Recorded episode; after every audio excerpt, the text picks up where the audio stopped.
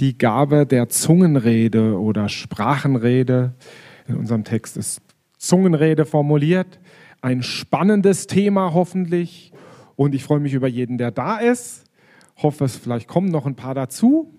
Aber schön, dass du da bist. Schön, dass wir hier zusammen sind und wirklich in der Heiligen Schrift zu forschen. Mein Name ist Detlef Kühne. Ich komme aus der Gemeinde Eben-Ezer in St. Georgen und freue mich heute durch diesen Bibelpunkt leiten zu dürfen. Eine Stunde komprimierte Lehre von vorne und wir hoffen, dass viel dabei ist, auch bei diesem Thema, wo sich wahrscheinlich viele schon mit beschäftigt haben. Aber bevor wir einsteigen, möchte ich einfach auch noch mal darauf hinweisen, was uns in den nächsten Monaten bei den Bibelpunkten noch erwartet. Wir haben hier auch schon auf der Folie die Themen.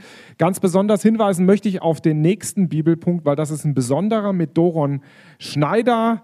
Da haben wir einen Special Guest und das wird auch sicher ein bisschen länger werden. Das ist auch eine Möglichkeit, noch Gäste mitzubringen, einzuladen. Und das Wichtige an diesem Termin ist, dass es jetzt einen Ortswechsel gibt. Also wir, haben, wir waren jetzt hier äh, bis heute hier in der KL4, sind super dankbar, dass wir hier sein dürfen. Aber nächstes Mal und danach, der ganze Herbst, wird dann wieder in der Gnadenkirche am Wiener Platz sein. Also das ist wichtig, sich zu merken. Jetzt der erste Termin ist gerade dieser besondere Termin. Äh, erinnert die Leute daran, wenn ihr einladet, dass es dann eben, dass alle den richtigen Ort finden. Und dann schauen wir einfach noch mal kurz, was so für Themen nächster Zeit noch geplant sind, dann im Herbst.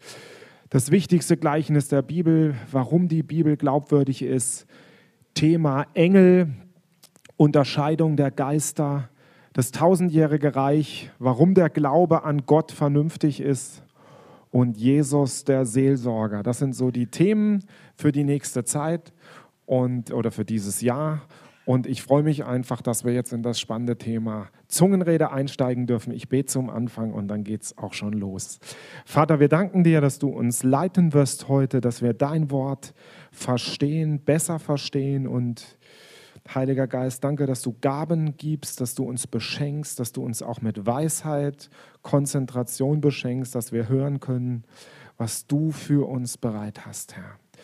Danke, dass du uns segnen wirst, Herr, und dass du uns die Augen neu öffnest für deine wunderbare Gabe. Amen. Ja, bevor ich weitermache, auf der nächsten Folie ganz kurzen Überblick. Jetzt gucken wir, ob es funktioniert hier. Bin ich die falsche Richtung? Ne, passiert gerade nichts. Mal gucken. Geht nichts? Wie? Warte mal, vielleicht liegt es da dran. Das könnte es gewesen sein, gell? Gut, so, da, da haben wir es. Unseren Überblick über die, die äh, Punkte, die ich heute anspreche. Einfach, dass jeder so ein bisschen weiß, was kann uns erwarten. Also ich werde nicht alle Themen behandeln, aber einige. Was ist das überhaupt? Äh, Zungenrede. Die ganze Kontroverse werde ich nochmal aufgreifen, die es ja zu dem Thema gab. Verschiedene Arten von Sprachengebet. Sprachengebet, Zungenrede ist das gleiche. Ja? Also das sage ich schon mal vorneweg, das ist nur ein anderes, anderer Begriff dafür. Die Zungenrede ist das ein Geschenk Gottes. Wofür gibt uns Gott diese Gabe und wie kann ich dieses Geschenk empfangen? Also das sind so die, die Themen, die ich heute behandeln werde. Also ich will jetzt gar nicht auf das drumherum äh, groß eingehen, äh, sondern wir steigen gleich ein was ist denn das überhaupt? Wenn man das auf den ersten Blick hört, ähm, es ist eine von den Charismen, von den Gnadengaben, die Gott seiner Gemeinde geschenkt hat. Und der Apostel Paulus führt diese Gaben in dem Korintherbrief deutlich auf. Da sind neun Gaben genannt. Und eine von diesen und vielleicht die umstrittenste von all diesen Gaben ist die Gabe der Zungenrede. Und zum ersten Mal in der Bibel wird dieses Zungenreden erwähnt in der Apostelgeschichte. Da beschreibt nämlich Lukas die Erfahrung von Pfingsten, wie die Jünger an Pfingsten die verheißene Gabe des Heiligen Geistes empfangen und alle fangen an zu predigen in fremden Sprachen. Und da sind an diesem Pfingstfest Leute aus aller Herren Länder in Jerusalem zusammengekommen und jeder hört die Jünger in seiner Sprache predigen und die Leute sind total erstaunt und das ist dieses Wunder von Pfingsten und das ist nicht ein Hörwunder, wie manche Theologen sagen, sondern die Bibel sagt uns ganz klar, sie redeten in fremden Sprachen, also die haben wirklich in Sprachen gesprochen, die sie eigentlich nicht konnten. Da werden eine ganze Reihe von Sprachen aufgezählt. Also es war ein ganz besonderes, einzigartiges Ereignis an Pfingsten, aber das Zungenreden generell wird uns in der Apostelgeschichte immer wieder begegnen, wenn wir die dann mal durchlesen, dann merken wir immer wieder, wenn Lukas das beschreibt, wie Menschen mit dem Geist Gottes erfüllt werden, dann wird erwähnt und sie sprachen in Zungen. Ja, das gehört einfach dazu. Also die Pfingstsache war einzigartig, aber das Reden in Zungen war ein ganz normales Ereignis damals bei den ersten Christen, zum Beispiel bei den ersten Heiden, da in Apostelgeschichte 10. Da fängt der Petrus an zu predigen, da hat noch gar nicht für die Leute gebetet. Da kam der Heilige Geist auf die ganzen Zuhörer und die gläubig gewordenen Juden, die mit Petrus gekommen waren, konnten es nicht fassen, dass auch auf die Heiden, die Nichtjuden, die Gabe des Heiligen Geistes ausgegossen wurde. Woher wussten sie das? Denn sie hörten sie in Zungen reden und Gott preisen. Also das ist ein Beispiel. Und so könnten wir viele Beispiele bringen, wo ähm, da einfach zu merken ist, die haben einfach alle die gleiche Erfahrung gemacht. Das war eine ganz normale Geschichte. Und wenn das mal fehlte, weil die Erkenntnis nicht da war, zum Beispiel bei den Ephesern, dann hat der Apostel Paulus die Leute gelehrt, für sie gebetet und die haben die Erfahrung auch gemacht. Also das ist die die, der Bericht der Apostelgeschichte stellt das als etwas dar, was einfach dazugehört für die Christen, für die Gläubigen der damaligen Zeit. Vielleicht ist das bei uns heute ganz anders. Wir haben bestimmt eine große Vielfalt, Leute, die schon viel Erfahrung mit dieser Gabe gemacht haben und das praktizieren andere, für die da ganz viele Fragezeichen sind. Aber das steht auf jeden Fall im Wort Gottes ganz klar als eine, eine Erfahrung, die einfach dazugehört. Seit Pfingsten haben die Menschen mit den ganzen Geistesgaben auch diese Erfahrung immer wieder gemacht. Und der Fachbegriff, der dafür in der Bibel verwendet wird, Glossolalia, ähm, der setzt sich eigentlich aus zwei Begriffen zusammen. Glossa Sprache oder Zunge, deswegen auch dieser Begriff, Zungenrede. Und Lalia, reden, nicht lallen. Und deswegen finden manche, dass, da stimme ich eigentlich auch zu, dieses Wort Sprachengebet oder Sprachenrede besser als Zungenrede, weil bei manchen verbindet sich da sofort äh, was an den Gedanken, dass die Leute denken, da fängt die Zunge an, sich selbstständig zu machen. Aber das ist gar nicht so. Also da müssen wir schon selber reden. Unser Geist redet, sagt Paulus. Wenn ich in Zungen bete, redet, betet mein Geist. Ja? Hier steht das im ersten Korintherbrief. Also da kommt nicht einfach was über uns, zumindest nicht im Normalfall, sondern wir fangen an, die Leute haben angefangen, selbst zu reden. Sie wurden nicht fremdgesteuert. Sie konnten immer das steuern und anfangen und aufhören und so ist das auch heute noch. Also das ist einmal schon mal ein ganz wichtiges Missverständnis, was man hier klären kann. Aber wenn man diesen Begriff definiert, ich habe das einfach mal versucht, dann kann man ganz simpel sagen, bei dieser Gabe handelt es sich um eine übernatürliche Befähigung durch den Heiligen Geist, in einer nicht erlernten Sprache zu sprechen, zu beten oder zu singen. Und dabei das ist wichtig, ist unser Verstand nicht aktiv. Hier wird gesagt, der Sinn bleibt ohne Frucht. Und das ist wichtig, weil immer wieder auch in der Bibel dieses Zungenreden mit einem anderen Begriff umschrieben wird, beten im Geist habt ihr bestimmt auch schon gehört, wenn ihr in der Bibel das gelesen habt. Das ist einfach austauschbar. Das ist ein Synonym dafür. Beten im Geist. Und wenn wir Geist hören, dann denken wir an unseren Verstand, oder? Aber hier ist genau das ein Unterschied. Paulus setzt das genau gegenüber. Beten im Geist und Beten mit dem Verstand sind ganz klar hier die beiden unterschiedlichen Gebetsformen, die hier genannt werden, die hier gegenübergestellt werden. Der Sinn bleibt leer oder an anderer Stelle sagt Paulus, ich als er die beiden Gaben miteinander vergleicht, also, also das Gebeten miteinander vergleicht, sagt er, ich bete mit meinem Verstand und ich bete mit dem Geist. Ich will beides machen. Beides gehört zu unserem geistlichen Leben dazu. Also nach dem biblischen Verständnis ist der äh, Geist des Menschen ähm, der Teil des Menschen, der mit Gott kommuniziert, der mit Gott Verbindung hat und die Seele, Verstand, Wille und Gefühl. Also das ist anders, als wir das oft heute sehen. Aber das ist wichtig so zur Einleitung. Was ist denn das überhaupt? Also wir werden befähigt, in einer Sprache zu sprechen, die wir nicht gelernt haben. Jetzt ähm, bevor ich auf die verschiedenen Arten dieser Gabe komme, möchte ich einfach das auch nochmal aufgreifen, weil vielleicht sind manche Leute hier, die die auch eben ganz spannungsreiche Situationen in ihren Gemeinden erlebt haben zu diesem Thema Sprachengebet. Und mir ist das auch ganz bekannt. Ja, diese Spannung. Ich komme aus einer Gemeinde, wo das überhaupt gar kein Thema war. Als ich mich für Jesus entschieden habe, ähm, da wurde über Sprachengebet überhaupt nicht gesprochen in meiner Gemeinde. Und wir haben sogar mal eine Bibelstunde gehabt. Da hat einer der Ältesten gesagt, das gibt es heute gar nicht mehr. Das ist erledigt. Das hat aufgehört.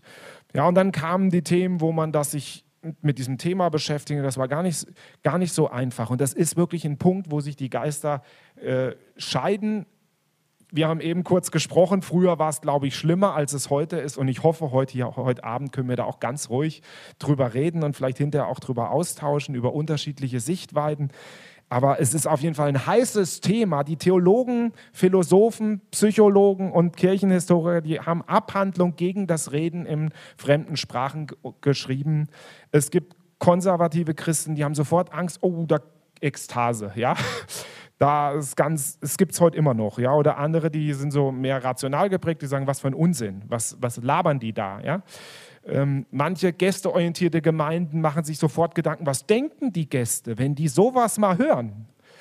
Oder ängstliche Leute verbinden es mit äh, okkulten Dingen, weil sie wissen, da gibt es das auch und denken, oh, was fange ich mir da ein, wenn da jemand anfängt, so zu beten. Und manche berufen sich dabei noch auf Paulus, weil sie sagen, der Paulus war doch da eigentlich auch kritisch, der hat doch die Prophetie hochgehoben und das Zungenreden ist doch alles nicht so wichtig und äh, er ist doch eigentlich dagegen gewesen. Und dann gibt es noch ganz, eine ganze Gruppe, ich glaube, die gibt es heute noch, ich weiß es nicht, ja, ich habe schon lange keinen mehr getroffen, ein Glück, ja, aber die, ähm, vielleicht habt ihr das auch gehört und seid auch so geprägt worden, die das Problem dadurch gelöst haben, dass sie gesagt haben, naja, das gab es zur Zeit der ersten Christen. Und als dann die Bibel fertiggestellt war, dann hat das aufgehört. Das war also praktisch nur eine Bestätigung. Die ganzen übernatürlichen Dinge, die die Apostel gewirkt haben, waren eine Bestätigung dafür, dass sie von Gott eingesetzt sind als die Leiter. Und jetzt haben wir die Bibel, jetzt haben wir das Wort Gottes, jetzt brauchen wir das nicht mehr. Ja? Also ich musste das auch erleben. Ich war dann äh, lange Zeit auch im Taunus Pastor in einer Gemeinde, die eigentlich dachte ich dafür offen ist. Und dann haben wir als Gemeindeleitung das gefördert. Das hat uns als Gemeinde in äh, große Spannungen gebracht. Da ist eine ganze Reihe Leute aus der Gemeinde weggegangen. Wir haben eigentlich gar nicht kapiert, was da abgelaufen ist, erst Jahre später. Ähm, also ich weiß, was das kostet, wenn man über dieses Thema predigt oder spricht. Ich versuche es aber wirklich ohne zu polarisieren, aber ich versuche euch einzuladen, euch auf dieses Thema einzulassen, weil ich glaube, dass es wichtig ist, sich mit den Wahrheiten Gottes zu beschäftigen.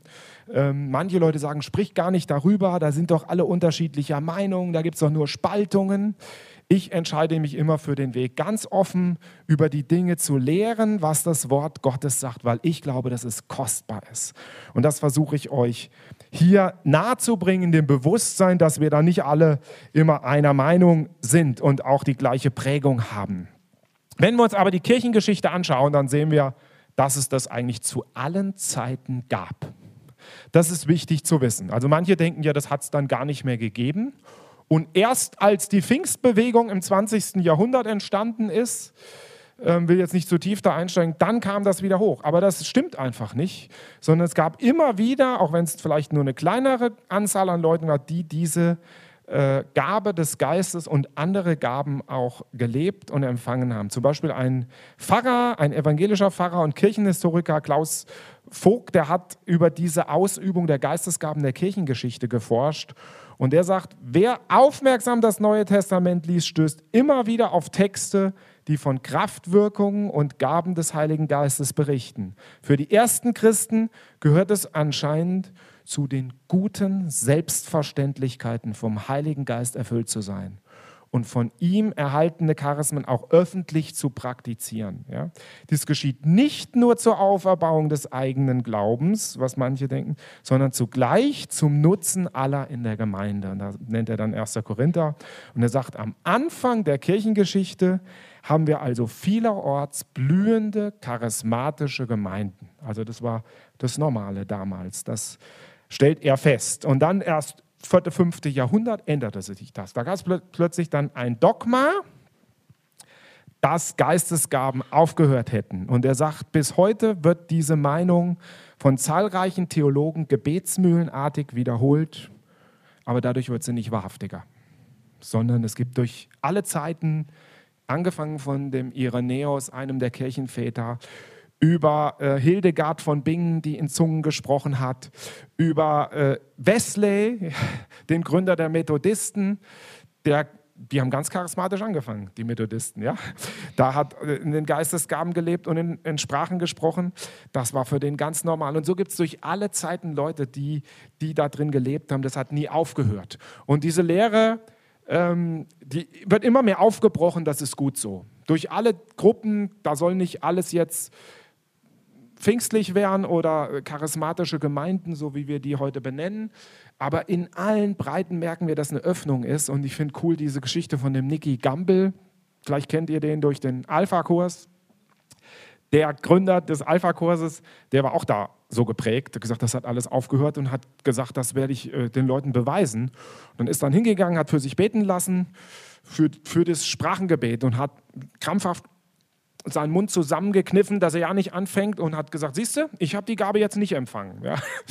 Also so hat er das versucht zu belegen, aber Gott sei Dank hat Gott ihn auch noch gepackt und inzwischen ist der Alpha-Kurs weltweit verbreitet als ein Kurs, der äh, das Sprachengebet auch lehrt.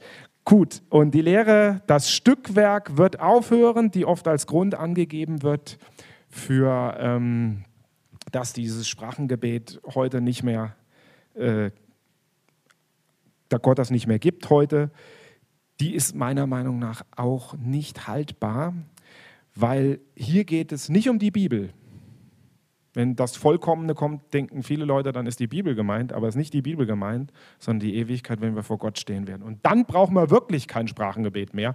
Dann brauchen wir keine Prophetie mehr. Dann brauchen wir vielleicht sogar keine Bibel mehr, weil dann sind wir mit Gott von Angesicht zu Angesicht. Okay, ja, also in Deutschland war das Thema besonders heiß, aber da gehe ich jetzt nicht mehr weiter drauf ein. Ich will euch jetzt mal mit hineinnehmen in diese Vielfalt dieser Gabe weil das ist absolut nicht so äh, 0815 so einseitig und auch gar nicht immer so einfach zu erkennen, wenn man das Wort Gottes liest, was da alles mit gemeint ist mit dem Sprachengebet. Da gibt es nämlich verschiedene Arten von Sprachen. So sagt Paulus im 1. Korinther 12. Er will die Leute nicht auch im Ungewissen über die Geistesgaben lassen und so lehrt er sie und deutet hier an schon in dieser Stelle in 1. Korinther 12, dass es verschiedene Sprachenreden gibt. Das macht die Elberfelder Übersetzung bei uns gut deutlich. Es kann zum Beispiel eine real existierende Sprache sein, also die jemand versteht, wie wir es an Pfingsten erlebt haben. Ja? Es kann aber auch eine Sprache sein, die keiner verstehen kann. Das war wahrscheinlich in Korinth der Fall, als die Leute wild durcheinander in Sprachen gebetet haben, die haben das übertrieben und die Leute haben nichts verstanden. Und das hörte sich nicht so an, dass da jemand dabei war, der das verstehen konnte. Also eine Sprache, die nicht nur der Sprecher nicht versteht, sondern auch die Zuhörer nicht. Und dazu sagte der Paulus, wenn, die Gab, wenn wem die Gabe geschenkt wird, in anderen Sprachen zu reden, der spricht zu Gott aber nicht zu Menschen, weil ihn niemand versteht. Er redet durch die Kraft des Geistes, aber es sind Geheimnisse, die er ausspricht. Also hier werden Geheimnisse ausgesprochen in einer Sprache, die keiner verstehen kann. Er redet zu Gott. Das ist eine andere Form. Gebete zu Gott. Es ist aber auch wichtig, wenn die Sprachengabe im Gottesdienst ausgelegt wird, worauf Paulus einen großen Wert gelegt hat, gesagt, wenn das im Gottesdienst laut praktiziert wird, wenn ihr predigt in Sprachen, dann muss das auch ausgelegt werden. Die haben wahrscheinlich alle da richtig in Sprachen gesprochen, keiner hat was davon gehabt. Er hat gesagt, dann muss das ausgelegt werden. Und dann ist es wie eine prophetische Rede. Das ist wichtig gewesen für den Paulus, dass die Gemeinde aufgebaut wird. Deswegen hat er diese Lehre gebracht. Und es gibt noch eine weitere Form von Sprachengebet, wo wir eigentlich mehr fast zu uns selber sprechen. Ich habe ja gesagt, Selbstgespräche, Fragezeichen, Ausrufungszeichen. Wir bauen uns selber auf, wenn wir in Sprachen sprechen, sagt die Bibel. Ja? Wer in Zungen redet, baut sich selbst auf. 1. Korinther 14, Vers 4. Selbstauferbauung. Ja? Also ich kann mich selber dadurch echt ermutigen und stärken, wie wir noch sehen werden. Außerdem gibt es auch noch Singen in fremden Sprachen. Im Geist singen, sagt Paulus. Ich kann im Verstand und im Geist singen. Und äh, geistgewirkte Lieder nennt Paulus das an anderer Stelle. Er sagt, ich will singen mit dem Geist, auch singen mit dem Verstand. Und dann erwähnt, erwähnt Paulus im berühmten Hohelied der Liebe, 1. Korinther 13, sogar noch die Sprachen der Engel. Manche Leute finden das völlig schräg, sagen, wie, was mit Engeln, was hat das damit zu tun? Aber warum sollen die Engel eigentlich nicht mit Gott kommunizieren? Also ist durchaus eine Möglichkeit. Also es gibt ganz verschiedene Arten von Sprachengebet. Es gibt auch unaussprechliches Seufzen, was im Römerbrief erwähnt wird. Der Heilige Geist vertritt uns in unaussprechlichem Seufzen. Und hier wird ein Fachausdruck erwähnt äh, für Beten, nicht mit dem Verstand, sondern für den, mit dem Geist des Menschen. Und das ist also keine ausgereifte Sprache, ja, irgendwas, was man wie Deutsch oder so, was so einen Aufbau hat, sondern das sind vielleicht nur Laute oder Sprachelemente. Und manche haben vielleicht das Sprachengebet auch so erlebt und haben gesagt, da kann ich keine Sprache erkennen. Aber auch sowas gibt es. Also eine ganz große Vielfalt an Möglichkeiten, wie Gott diese Gabe schenken und äh, uns geben kann. Und das kommt darauf an, in was für einem Kontext wir uns befinden. Das müssen wir unterscheiden. Paulus ermutigt diese Gabe er sagt, dass wir uns danach ausstrecken sollen. Er begrenzt es im Gottesdienst, wo die Korinther das übertrieben haben und gedacht haben, normale Predigt lassen wir sein, wir machen das gleich in Sprachen, die waren völlig abgedreht. Ja? Sowas gibt es heute nicht. Und selbst zu diesen Leuten sagt er nicht, hört ganz auf damit, lasst diesen Quatsch, jetzt sprechen wir nur noch mit dem Verstand. Nein, er sagt, das ist trotzdem eine gute Sache, nur er ordnet es und sagt, hier, es geht darum, dass wir aufgebaut werden. Das ist sein An Anlass, sein, sein Ziel. Also eine Vielzahl von Möglichkeiten. Und das gibt es heute auch noch so. Ich habe einen sehr, sehr guter Freund von mir, wird mich im Sommer wieder besuchen, der kommt aus Sambia. Und ich war auf Missionseinsatz in Namibia, dort habe ich ihn kennengelernt und wir haben uns gut befreundet. Der war in einer Jüngerschaftsschule und die haben dort wild koreanisch oder afrikanisch gebetet, alle gleichzeitig. Lobpreis und Fürbittezeiten, die gehen da ein bisschen anders zu als bei uns. Und er hat laut gebetet in Sprachen. Und nach der Veranstaltung kommt ein deutscher Missionar, den ich auch persönlich dort kennengelernt habe, kommt auf ihn zu und sagt, Brian, ich wusste gar nicht, dass du Deutsch kannst. Sagt er, nee, nee, ich kann kein Deutsch. Du hast doch gerade in, in Deutsch hier mir eine Botschaft gegeben. Der stand dann daneben und die haben da beide gebetet. Und dann hatte der ein prophetisches Wort für diesen Mann. Und das Krasse an der Geschichte ist, ganz kurz danach hatte äh, äh, er und seine Familie im Team auf dem Missionseinsatz einen schlimmen Unfall. Dabei ist seine kleine Tochter ums Leben gekommen. Und in diese Situation hinein hat dieses Wort, diese prophetische Rede, Sprachenrede, diesen, diesem Mann und seiner ganzen Familie so einen Trost gegeben. Mein Freund hat nie genau erfahren, was, was Gott diesem Mann gesagt hat, weil er die, eben selber nicht Deutsch konnte, aber es war total stark. Und ich habe diese Familie eben selber kennengelernt dort ähm, und äh, war total ermutigt, als ich das gehört habe. Aber es gibt es auch bei uns in Deutschland. Ich war auch auf einer Konferenz hier in Deutschland, wo, wo ähm, von der geistlichen Gemeindeerneuerung der Baptisten hatten wir im Taunus äh, äh, ein Wochenende zusammen und da hat jemand in Sprachen gesprochen und anschließend wurde das ausgelegt in der Veranstaltung. Also das war, da wurde Raum dafür gemacht. Und dann, nachdem die Auslegung kam, ist eine Frau aufgestanden. Erst hat die Pastorin gedacht, das war vielleicht Hebräisch oder so. Dann steht eine Frau auf und sagt, nee, das war Aramäisch. Und diese Frau hat gerade Aramäisch studiert in Israel und die konnte die Botschaft bestätigen. Das war der Hammer. Cool fand ich das, echt. Also Gott tut das heute noch, ja, dass er auch in Sprachen, die wir kennen, zu uns redet, aber meistens sind es unbekannte Sprachen. Wichtig ist, dass wir unterscheiden, worum geht es hier? Bete ich einfach zu Gott? Baue ich mich selber auf? Oder gebe ich jetzt hier wie, etwas wie eine prophetische Rede weiter, wo es eine Auslegung braucht, ja, ähm, damit andere was davon haben? Das ist der Unterschied. Paulus ermutigt es, dass trotz der Schwierigkeiten in Korinth, dass er sagt, ich will, dass ihr alle in Sprachen redet. In manchen Bibelübersetzungen oder in einigen steht, ich möchte, ich wünschte mir, dass ihr alle in Sprachen redet, aber ich glaube, dass eigentlich hier gesagt wird, ich will das, das wünsche ich mir, das will ich. Ähm, und er sagt, ich danke Gott, ich rede mehr in Sprachen als ihr alle. Und dieser Paulus, also derselbe, von dem die Leute sagen, dass er gegen diese Gabe ist, macht diese Aussagen, ja. Ich will oder ich wünschte, dass ihr alle in Sprachen sprecht und ich rede mehr in Sprachen als ihr alle und hindert das nicht, dieses Reden in fremden Sprachen. Also das ist der, die Basis, er ermutigt uns dazu. So, jetzt machen wir mal weiter. Genau, also das, das Sprachengebet ist ein Geschenk. Wenn wir an Geistesgaben sprechen, dann ist das wie ein Geschenk. Deswegen habe ich hier ein Geschenk oder mehrere Geschenke mal so bildlich mitgebracht. Und wenn ich jetzt dir ein Geschenk machen würde und du das Geschenk nicht auspackst, dann hast du natürlich nichts davon. Dann ist das für mich natürlich traurig, weil ich, hab, ich wollte dir einfach was Gutes tun. Ja? Das ähm, ist nicht besonders freundlich und vielleicht auch nicht besonders klug, einfach gar nicht nachzugucken, was das ist.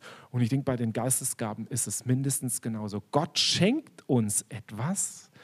Äh, eine Gabe ist nicht was, was ich mir verdiene, sondern ich Geschenk bekomme von Gott. Und äh, dann ist auch wichtig, dass ich das nehme und auspacke. Und das ist Geistesgaben, egal auch Prophetie und die anderen Gaben, über die wir heute nicht sprechen. Das sind Geschenke Gottes, die er uns gibt.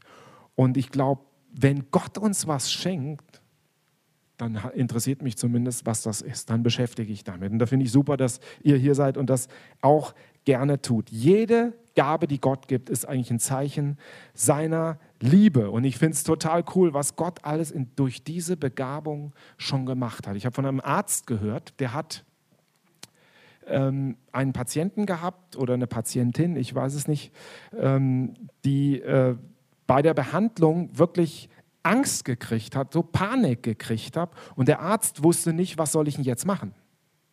Und dann hat er, weil er das konnte, in, in Sprachen ge gebetet und diese Attacke hat aufgehört. Und der, der Patient ist ruhig geworden und so konnte die Behandlung dann durchgeführt werden. Das ist total interessant, oder? Selbst so ein Wissenschaftler, der, äh, der ähm, erlebt das einfach als ein Segen Gottes. Oder nehmt die bekannte äh, holländische Christin Corrie ten Boom, die in der Nazi-Zeit ähm, Juden versteckt hatte und dann ins KZ in Ravensbrück gekommen ist. Sie hat nicht viel darüber gesprochen, dass sie in Sprachen spricht, aber sie hat einmal gesagt, ohne das Sprachengebet hätte ich die schwere Zeit im Konzentrationslager kaum aushalten können. Also auch für solche Notsituationen ist das eine Riesenhilfe. Nimmt dieses Geschenk an, packt es aus und es geht nicht um Ekstase hier oder uns irgendwie zu pushen und auch nicht um Druck zu machen. Man muss es nicht, aber es ist einfach eine tolle Sache. Und ich möchte ermutigen. Als ich mich vorbereitet habe, habe ich gedacht, ich will euch einfach ermutigen. Ich will nicht nur nüchtern sachlich lernen, sondern ich will sagen, das ist einfach was Großartiges. Und es gibt jemanden, der versucht, das zu verdrehen. Deswegen gab es auch diesen ganzen Trouble, diese ganze Kontroverse. Weil der Teufel will uns das rauben, was Gott uns schenkt. Der will uns das madig machen. Und deswegen braucht uns das nicht zu wundern, dass wir als Christen uns hierüber streiten. Das ist bei allen wichtigen Themen so, dass der Feind versucht, irgendwo da reinzukommen. Und manche wissen, dass es sogar eine satanische Kopie davon gibt. Dass es Sprachengebet nicht nur bei Christen gibt. Wisst ihr das? Das ist wirklich so und das war damals auch schon so. Und deswegen sind manche noch ängstlicher und sagen, oh weia, ja. Aber das muss uns nicht wundern, weil der Teufel versucht alles zu verdrehen und zu kopieren Und da gibt es äh, viele Beispiele dafür. Und Angst ist nicht der gute Ratgeber, sondern Offenheit für das, was Gott schenken will und im Wort Gottes zu forschen. Vielleicht dazu noch eine Geschichte. Ich habe von einer Frau im Internet äh, äh, zeugnishaften Bericht gehört, wo sie erzählt hat, dass sie so geprägt war. Das ist was von unten. Das ist eine Gabe von unten, wie manchmal halt noch gesagt wird. Und sie hat dann davon aber mitgekriegt, im CVJM irgendwo. Und dann hat sie gedacht, na gut, das muss mich nicht tangieren. Da muss ich mich ja nicht mit beschäftigen. Aber dann kam es so, dass ihr Mann sich plötzlich dafür interessiert hat. Und dann haben sie in ihrer Ehe richtig Schwierigkeiten bekommen und es ging nur noch um Diskussionen. Und irgendwann wurde es so heftig, dass sie gesagt hat, wenn du anfängst in Sprachen zu sprechen, dann lasse ich mich scheiden. So krass war das bei denen. Und der Mann hat sich jahrelang nicht getraut, seiner Frau zu sagen, dass er diese Sprachengabe hat. Und irgendwann hat sie bei einem Seminar über den Geist Gottes für sich beten lassen. Sie hatte noch Angst dafür, dass sie das Sprachengebet bekommt, aber hat sie natürlich nicht bekommen. Aber was danach passiert ist, dass er auf einmal diese Gabe haben wollte. Wo sie vorher immer dagegen war und sie hat gedacht, das gibt's doch gar nicht. Und irgendwann hat sie das so umgetrieben, dann ist sie nachts aufgestanden und hat gesagt, Herr, ich bleibe jetzt hier sitzen, bis ich die Gabe kriege oder du sagst mir, warum nicht. Und dann hat Gott postwendend geantwortet, dann entschuldige dich erstmal dafür, dass du meine Gabe so verachtet hast und die Leute, die in Sprachen beten, verächtlich angeschaut hast. Und das hat sie dann gemacht. Und dann hat Gott ihr diese Gabe auch geschenkt. Das kann echt ein Punkt sein bei manchen Leuten. Wenn man so geprägt wurde, ist es fast logisch, dass man das ablehnt. Aber es ist ein Geschenk Gottes. Für wen ist das Geschenk? Das gucken wir uns jetzt mal an. Ich glaube für alle. Ich weiß, dass nicht alle in Sprachen sprechen. Ihr denkt nicht, ich bin irgendwie da ahnungslos. Ganz viele Leute sprechen nicht in Sprachen. Aber es gibt auch ganz viele Leute, die nicht evangelisieren. Oder? Aber das sollen wir auch alle machen und das könnten wir eigentlich auch alle machen, weil wir alle was mit Gott erlebt haben. Ähm, also dieses Potenzial ist da. Und wir sehen das hier. Das Sprachengebet ist für jeden Gläubigen. Das ist eine steile Aussage, ich weiß. Das sehen manche auch anders, völlig okay. Aber hier wird gesagt, sie wurden alle vom Heiligen Geist erfüllt beim Pfingstbericht.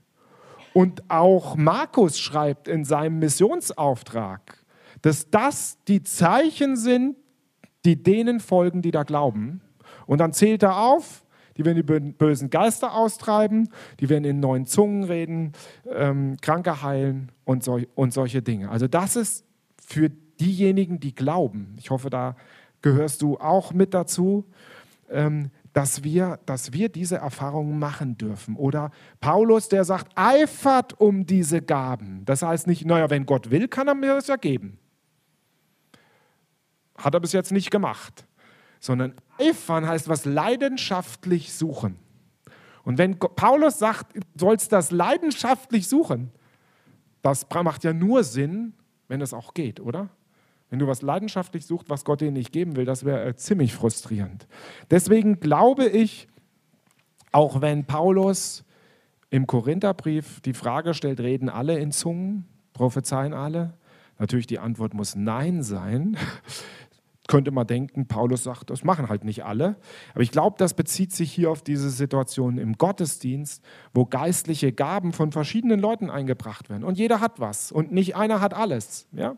Aber grundsätzlich, glaube ich, ist Paulus schon der Meinung, deswegen diese Aussage, ich will, dass ihr alle in Sprachen redet, 1. Korinther 14, Vers 5, dass die Möglichkeit besteht.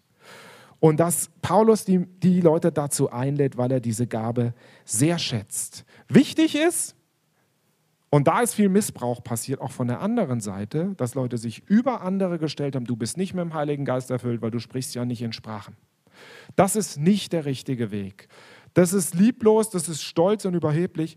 Und ich glaube nicht, dass das Sprachengebet das einzige Kennzeichen für eine Erfüllung mit dem Heiligen Geist ist. Und das ist, man sagen kann, jemand spricht nicht in Sprachen, der hat nicht den Heiligen Geist oder ist nicht mit dem Heiligen Geist erfüllt. Das würde ich sagen, das ist auf der anderen Seite auch schiefgegangen und hat zu Spannungen geführt. Aber Gott, glaube ich, möchte uns diese Gabe geben. Wofür eigentlich? Wofür brauchen wir das? Ja? Hilft uns das? Bringt uns das was? Oder ist das nur für die, die so ein bisschen emotional sind und so einen Zugang finden? Ich versuche euch mal ein paar Dinge mit reinzunehmen, was ich glaube, was diese Gabe äh, alles uns an Geschenken bringen kann, an Segen bringen kann für unser Leben. Das erste ist, habe ich schon erwähnt, die persönliche Auferbauung. Also wer in Zungen redet, erbaut sich selbst. Und im Judas heißt es, erbaut euch selbst auf euren heiligsten Glauben, betet im Heiligen Geist. Ich habe gesagt, das ist ein Synonym, Nym für Sprachengebet. Also, erbaut euch selbst auf euren heiligen Glauben. Und wenn Gott sagt, wie wir uns aufbauen können, wie wir uns stärken können, dann wäre es ja eigentlich blöd, wenn wir das nicht machen würden. Also das hilft dir einfach, erfrischt und gestärkt zu werden, wenn du diese Gabe praktizierst. Und Manche Leute brauchen morgens einen Kaffee, damit sie fit sind, so wie ich. Aber es ist noch viel, viel besser, wenn du einfach das mal praktizierst, Sprachengebet. Das baut total auf. Also ich habe das schon so oft erlebt, wenn ich müde und ausgepowert war und dann was vorbereiten musste und dann habe ich angefangen, in Sprachen zu sprechen und es war nicht emotionaler Kick, ja? es war nicht irgendwie so ein, ja, sondern mit ein paar Minuten ganz nüchternes Gebet in fremden Sprachen, wo ich gar nicht so viel gespürt habe, aber auf einmal merkte ich, boah, mir geht es jetzt besser, ich bin wieder erfrischt worden. Das ist deswegen diesen, dieses Akkuladegerät, das ist auch besser fast noch zu umschreiben in unserer Sprache, dass wir uns aufladen, ja, weil wir müssen ja, werden ja nicht immer wieder abgebaut und wieder aufgebaut, aber wir lassen Kraft in unserem alltäglichen Leben und können neue Kraft vom Geist Gottes empfangen. Deswegen, wir werden erfrischt und gestärkt und das ist wie wenn du auftankst, ja, auch äh, an so einem Ladegerät. Und das macht das Sprachengebet für uns und das erlebe ich immer wieder und als ich heute mich vorbereitet habe, habe ich das auch erfahren, äh, da, da habe ich dann auch in Sprachen gebetet und da hatte ich auf einmal so eine richtige Freude in mir. Wow, super, ich darf über diese Gabe Gottes lernen. Ist das ein Privileg? Ist das einfach toll? Das ist einfach super. Und ein Gehirnspezialist aus den USA von der Oral Roberts University in Tulsa, der hat festgestellt, der hat diese Beziehung zwischen dem Sprachengebet und dem menschlichen Gehirn erforscht. Und er hat dabei was ganz Erstaunliches entdeckt. Ich weiß nicht, ob ihr das schon mal gehört habt. Durch Forschung und Tests hat er herausgefunden, dass beim Sprachengebet unser Gehirn einzigartige Aktivitäten aufweist. Da schüttet das Gehirn irgendwelche chemischen Substanzen aus, die die Effektivität von unserem Immunsystem äh, verbessern und steigern. Und das fördert Heilung in unserem Körper.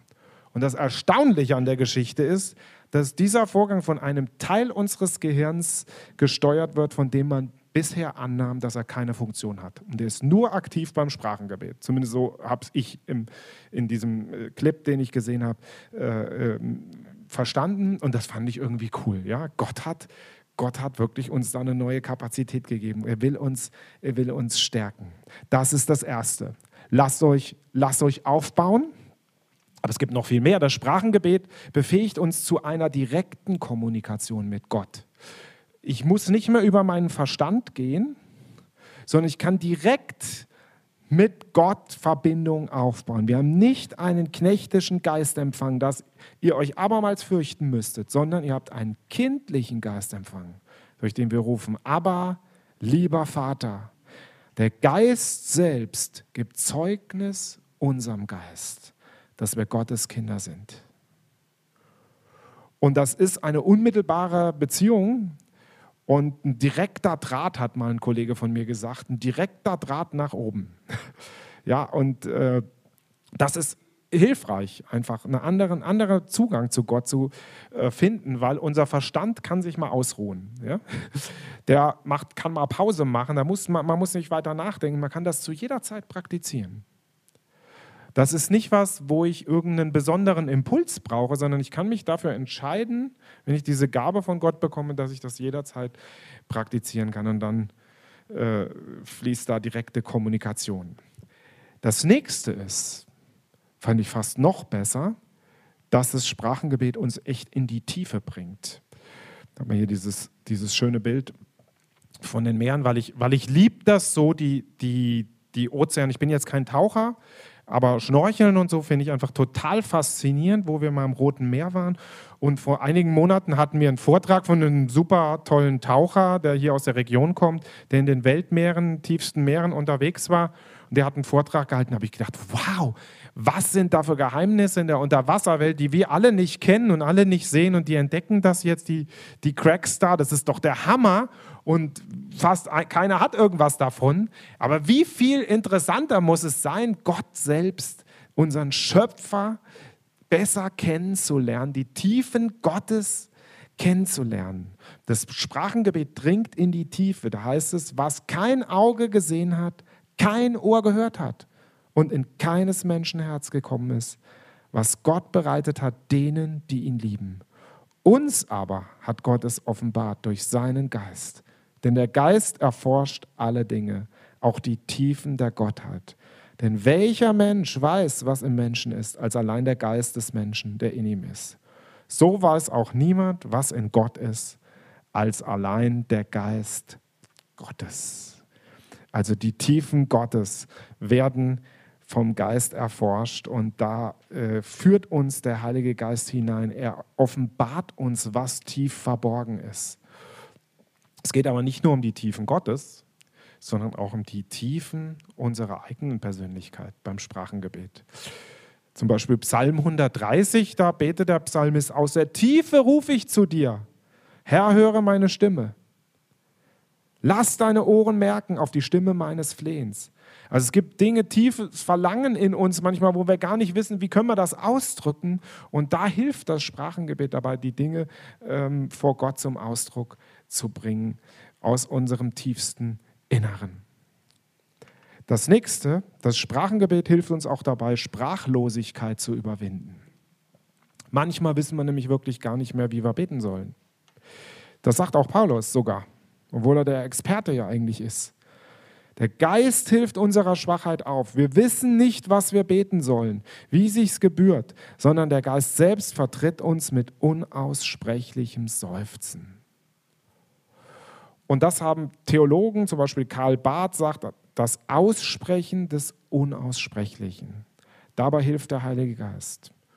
Oder Paul Tournier sagt, die Glossolalie, also die Sprachenrede, scheint den Drang des Geistes zu entsprechen, das Unsagbare zu sagen und im Gespräch mit Gott die engen Grenzen der verständlichen Sprache zu durchbohren. Und Rudolf Bohren hat gesagt, das ist entfesselte Sprache, das Sprachengebet. Und das ist absolut klasse, weil unser Wortschatz ist begrenzt. Normale Menschen haben so 10.000, 20.000 Worte und wenn du sehr sprachbegabt bist, dann hast du vielleicht einen Wortschatz von 50.000 Worten. Aber selbst da sind irgendwo manchmal Grenzen und dass wir uns nicht ausdrücken können. Unsere Gefühlswelt ist viel reicher und da hilft uns das Sprachengebet. Das Sprachengebet hilft uns auch in der Fürbitte. Wenn wir für andere beten, ich habe das schon oft erlebt, dass ich für Leute bete und dann manchmal einfach nicht mehr weiß und dann bete ich in Sprachen. Und manchmal habe ich bestimmte Dinge dann wieder im Kopf und dann kann ich wieder weiter beten, auch mit meinem Verstand. Der Heilige Geist kennt die Person viel besser als ich. Und er weiß genau, was die Person braucht. Und ich bete dann voll im Willen Gottes. Das ist, das ist klasse. Ja? Ich weiß, bei manchen Gebeten, die ich spreche, ist das überhaupt, was Gott will für die Person. Das ist vielleicht nur mein Wunsch. Aber beim Sprachengebet weiß ich, Gottes Geist leitet, leitet mich. Und das ist echt hilfreich. Ich habe mal eine ganz schwere Situation erlebt wo meine Frau einen ganz schlimmen Unfall hatte. Da waren wir noch nicht verheiratet, war kurz vor unserer Hochzeit. Ist im Dienst gefahren, hatte jemand die Vorfahrt genommen und ihr Auto landete vor dem Baum. Sie ist mit dem Rettungshubschrauber ins Krankenhaus gebracht worden. Wie gesagt, wir wohnten noch an verschiedenen Orten. Nur dadurch, dass der Pflegedienst unsere Hochzeitseinladung hatte, konnten die Polizei mich anrufen, weil wir waren ja noch nicht verheiratet. Und dann habe ich irgendwann morgens, ich wollte zum Ältestentreffen gehen, gerade die Jacke angezogen, den Anruf von der Polizei bekommen. Ihre Frau hat einen schweren Autounfall gehabt, Rettungshubschrauber, äh, vom Baum gelandet. Ich habe gesagt, was hat sie denn? Ja, sieht nicht gut aus. Und in so einer Situation, was machst du dann? Ich hatte eine, anderthalb Stunden Autofahrt. Und dann habe hab ich natürlich gebetet, das könnt ihr euch gut vorstellen. Aber irgendwann wusste ich nicht mehr, wie ich bete. Und äh, man ist ja auch aufgewühlt. Ich dachte, wie kann ich denn da überhaupt jetzt ruhig hinfahren? Und ob ihr es glaubt oder nicht, ich habe total die Ruhe vom Herrn gehabt, total den Frieden Gottes. Er ist in Kontrolle, es wird alles gut werden.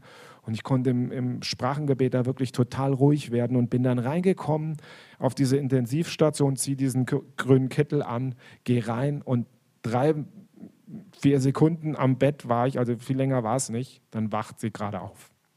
Also das war absolut ein starkes Erlebnis. Und das Sprachengebet hat mir da extrem geholfen. Also in der Fürbitte, wenn ihr betet für andere, absolut hilfreich. Aber auch beim Lobpreis. Der Lobpreis äh, ist vielleicht die andere Seite. Wer in Zungen redet, redet nicht für Menschen, sondern für Gott, sagt Paulus. Also es, es kann einfach Anbetung sein. Das ist nicht immer eine prophetische Botschaft für uns dabei, sondern einfach ein Ausdruck unserer Beziehung mit dem Herrn, dass wir Gott ehren wollen. Und der Geist Gottes in uns will uns wirklich dahin bringen, dass wir Gott ehren und loben und im Lobpreis freigesetzt werden. Und das schenkt er auch durch dieses Sprachengebet. Es ist unsere Berufung, ein Lobpreis seiner Herrlichkeit zu sein. Das ist unsere Berufung. Das gilt für alle. Egal, was deine Berufung sonst ist. Die Berufung hast du. Und da hilft uns der Heilige Geist.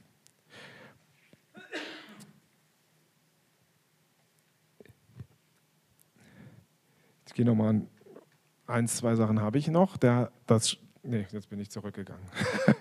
jetzt bin ich zurückgegangen.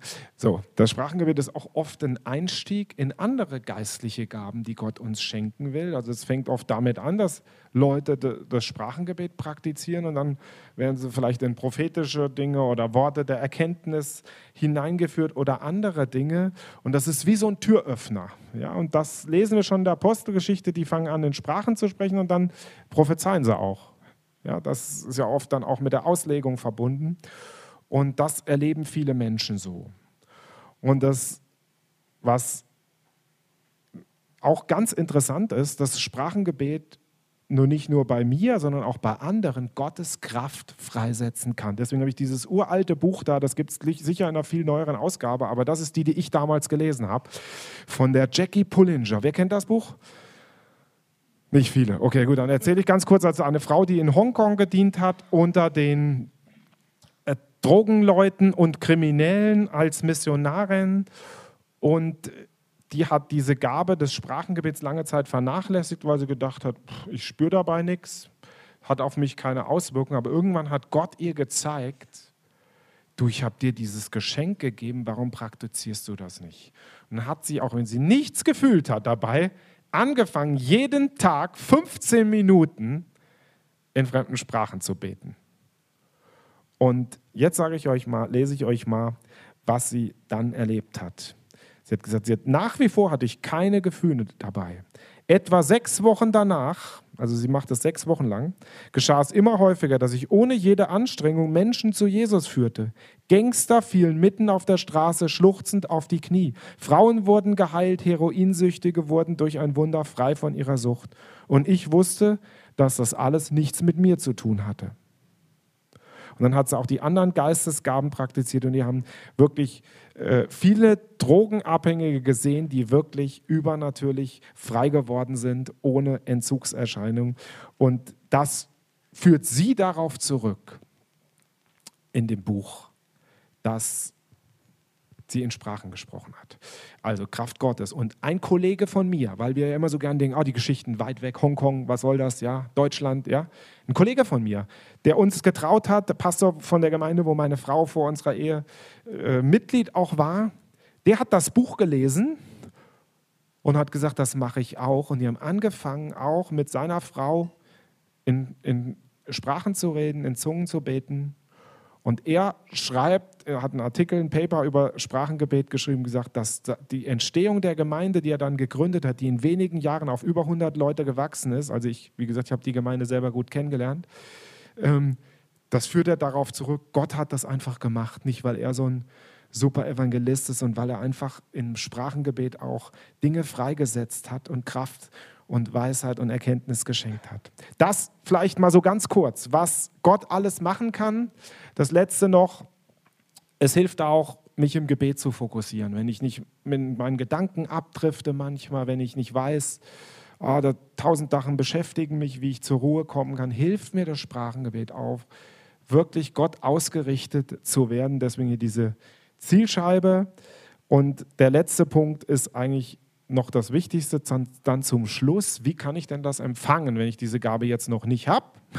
Das ist überhaupt nicht kompliziert. Ja.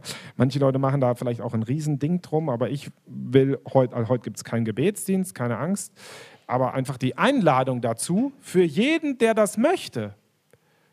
Ja, jemanden anzusprechen, ihr könnt natürlich auch mich ansprechen oder Michael oder wer, wer immer da ist, den, von dem ihr wisst, der diese Gabe schon hat und für euch beten lassen. Denn die Bibel sagt, bittet und so wird euch gegeben und die kennt die ganze Ausführung mit dem Suchen und Klopfen und dann heißt es, wer da bittet, empfängt. Ja? Und wo ist ein Vater, der seinem Sohn, wenn er ihn um einen Fisch bittet, eine Schlange für den Fisch bietet? Oder wenn er ihn, oder der ihm, wenn er um ein Ei bittet, einen Skorpion dafür bietet? Wenn nun ihr, die ihr böse seid, euren Kindern gute Gaben geben könnt, wie viel mehr wird der Vater im Himmel den Heiligen Geist denen geben, die ihn bitten? Das heißt, wenn du zu Gott kommst und um diese Gabe bittest, dann kannst du einfach damit rechnen. Gott will das doch. Der will dich beschenken. Dann darfst du das im Glauben ergreifen und anfangen, auch einfach in einer fremden Sprache zu sprechen. Oft ist das Hindernis, dass wir denken, oh, da muss jetzt irgendwas kommen. Und ich sage den Leuten immer, man muss dann einfach im Glauben anfangen und das ergreifen, wenn ich Gott bitte, dann schenkt er mir das, weil er hat mehr Interesse als du, dass du in seiner Kraft leben kannst und gesegnet bist mit seinen Gaben und Geschenken. Und manchmal hilft es wirklich, dass jemand anders für dich betet. Wir haben es schon so gemacht, dass wir dann auch für Leute gebetet haben und dann selbst in Sprachen. Also ich habe da eine Sprachengebinde gesagt und fang einfach auch an, weil das manchmal für die Leute so eine Hemmschwelle ist, weil wir so verstandesgeprägt sind, dass wir denken, was bete ich denn da? Ich weiß es ja nicht, ich verstehe es ja nicht. Es hat mich jahrelang gehindert, diese Gabe irgendwie zu praktizieren richtig, weil ich immer gedacht habe, ich weiß gar nicht, ist das überhaupt von Gott oder ist das nicht von Gott? Aber ich bin auch nicht gut gelehrt worden. Ich habe es einfach, hab einfach, ich wollte das haben. Ich habe mich danach ausgestreckt und dann habe ich es einfach gemacht und dann war ich lange, lange Zeit unsicher. Vielleicht kennen manche von euch das auch. Ich habe neulich erst eine Geschichte von einer Frau gelesen, genau das gleiche erlebt hat und erst irgendwann mal einen Mann beten gehört hat in anderen Sprachen gesagt, das hört sich ja genauso an, wie ich bete und das war ihre Bestätigung. Ja, also und ja, es ist wirklich verrückt manchmal, dass diese Unsicherheit, weil wir so verstandesgeprägt sind und manchmal, ein Kollege von mir, der Stefan Vatter, der hat gesagt, das ist für manche die, eine Demütigung des Verstandes, dieses Sprachengebet. Ja, vielleicht war das bei mir so. Ja, wie stehe ich denn dann da? Was, wie fühlt sich das und wie hört sich das an? Aber manchmal ist auch Überheblichkeit dabei. Wie bei der Geschichte, wo ich euch erzählt habe von der Frau, dass die Leute abfällig darüber reden, sich sogar manche darüber lustig machen. Ähm, was labern denn die Leute da alles? Und dann muss man vielleicht auch um Vergebung bitten, bevor man das empfangen kann. Diese Überheblichkeit kann ein Hindernis sein. Ähm, genau wie Ängste, dass die Leute Angst haben, ich empfange irgendwie einen Geist von unten, das blockiert dich auch. Aber all diese Dinge, wenn du mit jemandem drüber sprichst, wenn du im Wort Gottes hinein, ins Wort Gottes hineingehst und äh, fragst Gott, was wirklich wichtig ist für dich, dann wird er dir Klarheit geben und dann lass, wenn dir das hilft, von jemand anders für dich beten und ich möchte dich einfach ermutigen, Gott möchte uns diese Gabe schenken und Gott möchte, dass wir da rein wachsen in die Fülle seiner äh, Gnade, in all die anderen Geistesgaben genauso. Und das dürfen wir lernen. Diese Gabe des Sprachengebets, die entwickelt sich auch wie andere Sprachen. Also bei mir war das am Anfang, waren das nur so Brocken. Und ich habe immer gedacht, das ist noch nichts Richtiges. Vielleicht kennen manche von euch das auch. Aber mit der Zeit wurde da immer mehr. Und das ist einfach, wenn wir das praktizieren, so wie wir eine andere Sprache auch lernen, das entwickelt sich. Und da ist eine göttliche Dimension und die menschliche Dimension mit drin, dass wir das auch einfach aktiv tun. Und dazu lade ich ganz herzlich ein. Und damit bin ich auch schon am Ende meines Vortrages. Hier hatte ich nochmal die letzte Folie, die habe ich euch äh, übergangen. Das sind die Hindernisse, die es manchmal geben kann, äh, aber die kann man aus dem Weg räumen lassen und wenn man einfach mit jemand anders daran geht. Und ich möchte euch einfach ermutigen, diesen Weg weiterzugehen und am Schluss danken, dass ihr so lange so konzentriert zugehört habt. Wenn einer so viel redet, ist ja beim Bibelpunkt vom Konzept so, aber ich möchte euch einfach sagen, danke, dass ihr hier wart. Ich hoffe, es hat euch einen Anstoß gegeben, neu ermutigt, diese Gabe einzusetzen und ladet ein. In zwei Wochen wird der nächste Bibelabend, Bibelpunkt sein mit Doran Schneider. Wie gesagt, denkt dran, das ist in der Gnadenkirche und nicht hier. Und dann kommen wir wieder in ein ganz neues, spannendes Thema, genauso herausfordernd, genauso umstritten unter Christen. Aber es ist gut, uns mit diesen Themen zu beschäftigen. Seid ganz gesegnet mit Gottes Kraft und Weisheit für euren Alltag. Kommt alle gut nach Hause. Schön, bis zum nächsten Mal.